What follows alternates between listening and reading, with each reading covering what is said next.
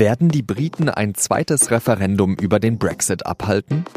Das ist jetzt zumindest nicht mehr ausgeschlossen. Premierministerin May will, dass man über die Möglichkeit im Parlament abstimmt.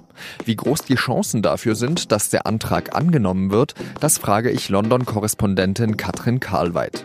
Sie hören auf den Punkt mit Jean-Marie Magro. Schön, dass Sie zuhören. Haben Sie die Briten schon vermisst? Den Streit im Unterhaus und den Parlamentssprecher John Burkow, der Unter! sich immer gezwungen sieht, die Ordnung wiederherzustellen? Ich kann Sie beruhigen. Der Brexit ist zurück. Theresa May, die Premierministerin, möchte ihren Brexit-Deal durchs Parlament bekommen. Das hat sie schon dreimal versucht.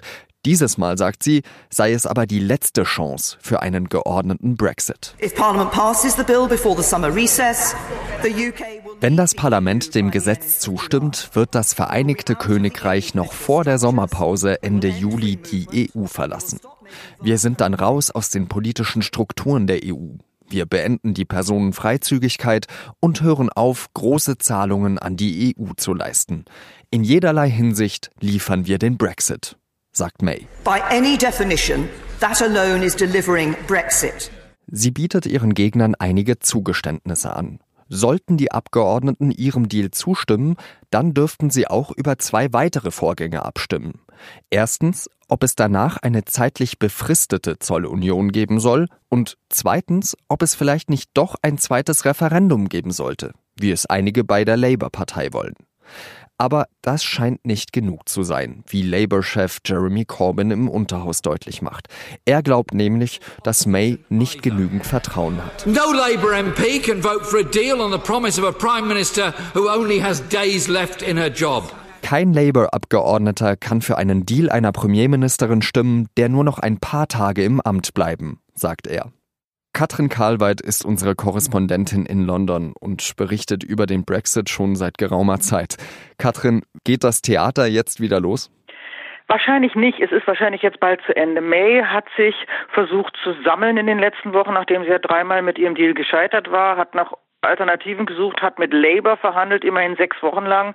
Diese Verhandlungen sind letzte Woche gescheitert und daraufhin hat sich May entschieden, noch ein viertes Mal zu versuchen, ihren Deal äh, im Unterhaus einzubringen. Daraufhin hat sie gestern eine Rede gehalten, eigene Kompromisse präsentiert, die von allen Seiten niedergebrüllt wurden mit Abscheu und Empörung und augenblicklich sieht es so aus, als wenn sie möglicherweise einen Rückzieher macht und es nicht nochmal versucht.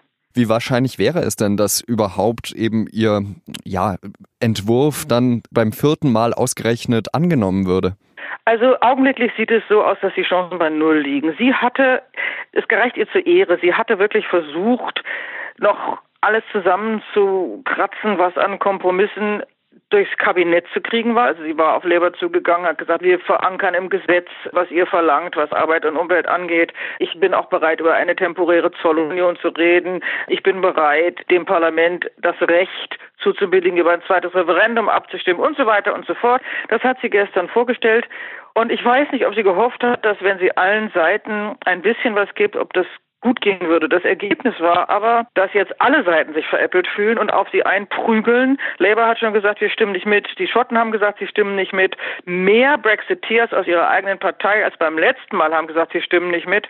Also das Ding ist tot. Seit ein paar Monaten haben wir uns ja immer wieder gefragt, kommt es jetzt zu dem großen Showdown? Hast du den Eindruck, dass der jetzt eben kommt oder ist das einfach nur der Showdown von Theresa May?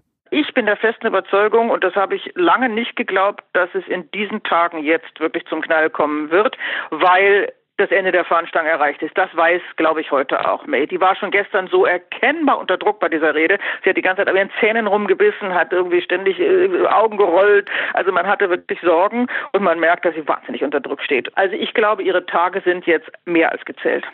Und das bedeutet, es kommt Boris Johnson und äh, der harte Brexit.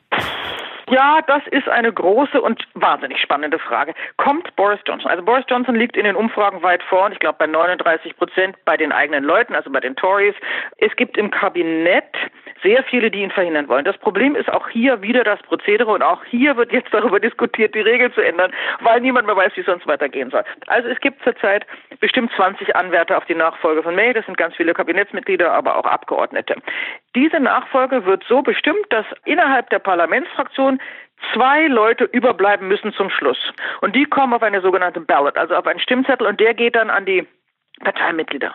Und diese Parteimitglieder bestimmen dann einen von den beiden. Jetzt ist die Mitgliedschaft in der Partei pro Boris Johnson. Im Kabinett sagen viele, um Gottes Willen, das darf nicht sein, der Mann richtet das Land zugrunde, das können wir nicht verantworten. Ob das jemals so kommt, ob Boris jetzt sozusagen automatisch der nächste Premierminister ist, Schwer zu sagen. Es ist äh, wahnsinnig spannend und wenn das so käme, dann glaube ich, wird das Land noch mehr in Wirren zerfallen.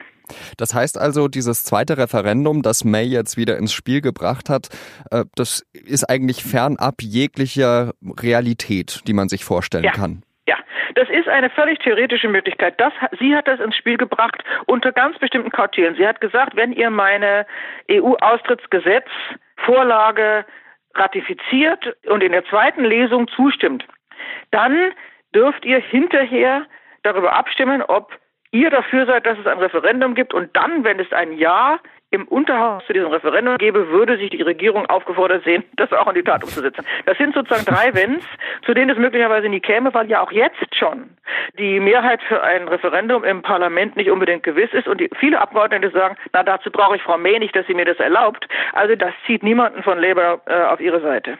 Wie, wie verhält sich denn Labour eben dazu? ambivalent wie immer.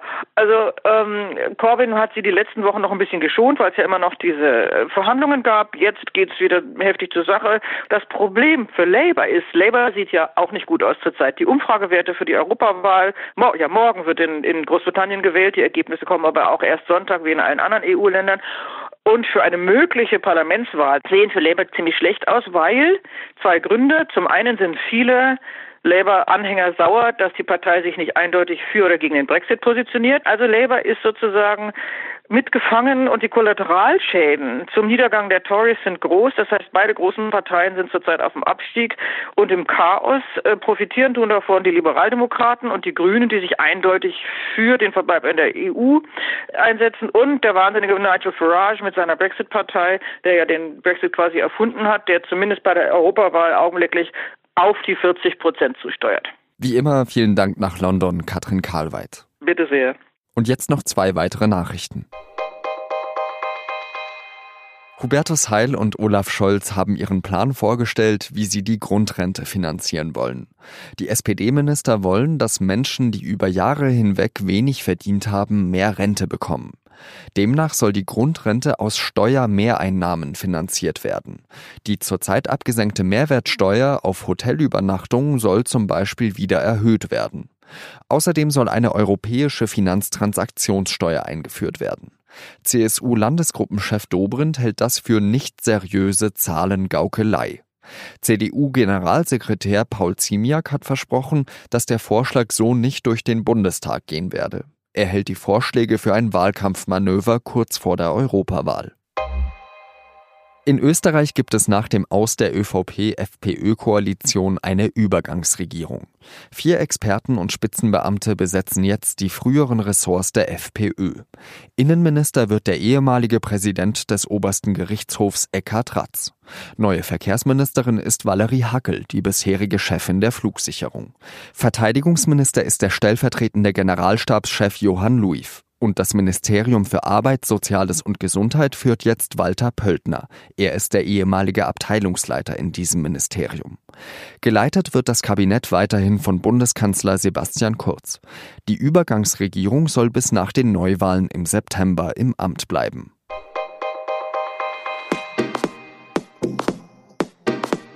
Emmanuel Macron ist seit seiner Wahl im Jahr 2017 Hoffnungsträger der proeuropäischen Kräfte.